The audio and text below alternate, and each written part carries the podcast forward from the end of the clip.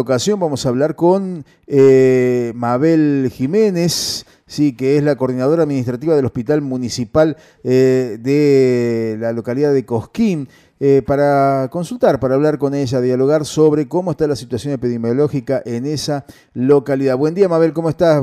bienvenida a Radio Única Punilla. Buenos días, ¿qué tal? Gracias por atendernos. Eh, bueno, Mabel, eh, queríamos saber, queríamos consultar cómo están ustedes en este momento allí eh, transitando esta situación que, por ejemplo, en la ciudad de La Falda tuvo en algún momento en estos últimos días un crecimiento importante en casos, pero aparentemente comenzó a descender, a estabilizarse eso. ustedes allí en Cosquín, que también es una importante localidad aquí en el departamento, ¿cómo están afrontando esta situación? Eh, sí, es una situación similar. Hemos tenido eh, una cantidad importante eh, las semanas anteriores. Ahora viene con un, decrecimiento, digamos, de la cantidad de casos positivos, pero siguen siendo este un, número alto con el que estamos en, de, contagios, digamos, en el momento.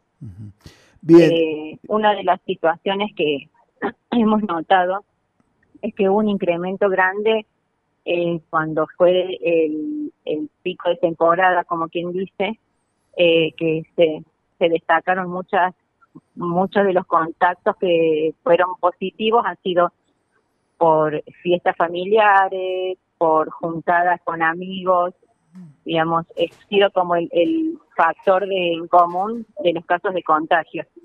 Eh, ¿Cuántos casos tienen activos en este momento, Mabel?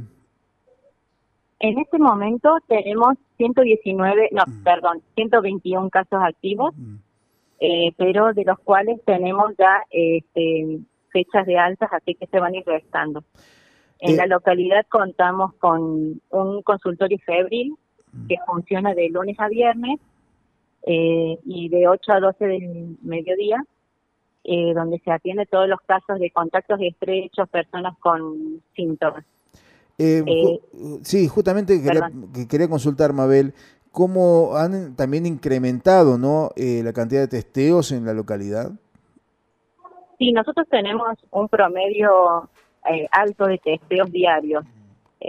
estamos haciendo aproximadamente entre 50 y 60 testeos por día este, en el consultorio y además contamos nosotros con un consultorio de alta médica porque todos los casos que se, que se recetan y casos positivos, hay un equipo médico que hace el seguimiento telefónico de estos pacientes positivos. Bien. Sí, eh, sí, le escucho. Eh, sí, bueno, te contaba que eh, como que es un equipo muy grande que mm. trabaja en epidemiología. Tenemos el, el consultorio febril, que contamos con varios médicos y enfermeros que van haciendo el testeo y la entrevista a todos los pacientes. Eh, luego los pacientes positivos se les hace un seguimiento médico telefónico donde el médico va constatando los síntomas del paciente y en caso de que note que necesita este, alguna asistencia eh, mayor, se, lo, se les recomienda que vayan a las clínicas para internación para que no llegue a instancias de que esté eh, con síntomas graves, digamos, para que para que lo interne. Bien. y además contamos con un consultorio de altas médicas donde eh, al paciente, eh, antes de darle el alta, se le hace una valoración clínica. Bien, eh, en, relación a, la cantidad de testeos, ¿hay algún, digamos, un solo centro de testeos allí en el hospital CIMA o, tienen en otra localidad? En otra parte de la localidad, perdón. Eh, sí, nosotros tenemos el, consultorio febril que funciona de lunes a viernes en el hospital por un ingreso independiente eh, al hospital. Mm. Y los días lunes hay una campaña de testeos en eh, la Plaza Próspero Molina, donde también hay una carpa ubicada donde la gente se llega a testear. Esa carpa funciona los días lunes este, de, de 9 a 12 del mediodía. Bien, eh, te quería consultar también con relación a las vacunas. Eh, allí ya también, por supuesto, como todo el departamento, se vacunó a las personas de más de 70 años. Eh, ¿cuánta, ¿Cuántas personas se inscribieron? ¿Cuántas personas accedieron a la vacuna? Eh, sí, acá tenemos montado un centro de vacunación eh, donde tenemos eh, un equipo de, personas entre enfermeros administrativos eh, para poder hacer la atención a toda la gente con vacunas. Primero, en primera instancia, se vacunaron todos los geriátricos de la localidad y luego se empezó con la gente mayores de 70 y personal de salud de acá de la localidad. Bien, eh, Mabel, eh, ¿se considera o, se puede tomar esto como una segunda ola o fue simplemente un recrudecimiento en la cantidad de casos como ocurrió en la falda? ¿Crees que esto se puede llegar a estabilizar en los próximos días eh, con un número descendiente, descendente?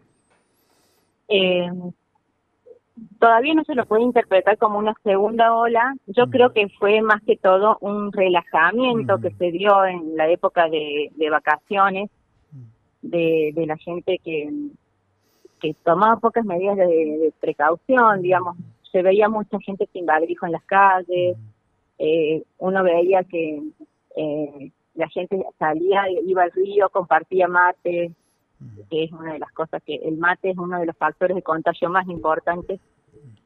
Eh, y creo que es más que todo un relajamiento de, de ese momento. Está bien. Bien, entonces por ahora podemos definir esto como una situación que en cuanto a la vacunación eh, ya estaban esperando que llegue, porque hoy el gobierno de la provincia de Córdoba anunciaba la vacuna para los docentes, ¿no? Para el, sector de docentes, eh, los cuales no tendrían que inscribirse, el gobierno les va a avisar que se vayan a vacunar, y también para las personas de más de 60 años. ¿Esto seguiría así, no, el cronograma? Sí, el cronograma que dictamina el Ministerio de Salud Mm. Eh, nosotros estuvimos vacunando a las personas mayores de 70 que eh, nos mandaron el listado desde el ministerio. Nosotros no, no escribimos a nadie, mm. simplemente nos llegan las dosis con el listado de personas que corresponden a esas dosis. Bien. Bueno, muy bien. Muchísimas gracias por este contacto con Radio Única. Seguramente vamos a estar siguiendo de cerca toda la evolución eh, de esta de esto que es eh, lo que según algunos definen como un punto donde ya estaríamos cerca de una segunda ola, cosa que bueno, vemos que no pareciera que fuera tan fuerte, ¿no? que pareciera que hay un, movimiento de casos, pero que de repente eh, hay que hacer hincapié fundamentalmente ¿no? en lo que vos decías, en la prevención, el distanciamiento, el uso de barbijo, eh, en mantener esas políticas de bioseguridad este, activas, ¿no? Así es, yo creo que eh, una de las cosas importantes es que la gente eh, entienda de que eso es un factor que se va a mantener mucho tiempo y nos vamos a tener que acostumbrar a esta nueva realidad. Así el, uso de barbijo, la higiene de manos, de mantener la distancia, esas van a ser cosas fundamentales para que eh, eh, no se dé una segunda ola con un pico muy alto. Así es. Muchísimas gracias por este contacto con Radio Única, Mabel. Buenas noches. Buenos días, perdón. Buen, día, hasta luego. Allí escuchamos entonces a Mabel Jiménez, eh, la coordinadora eh, del Hospital Municipal de Cosquín, hablando sobre cómo está esa localidad con relación al COVID-19.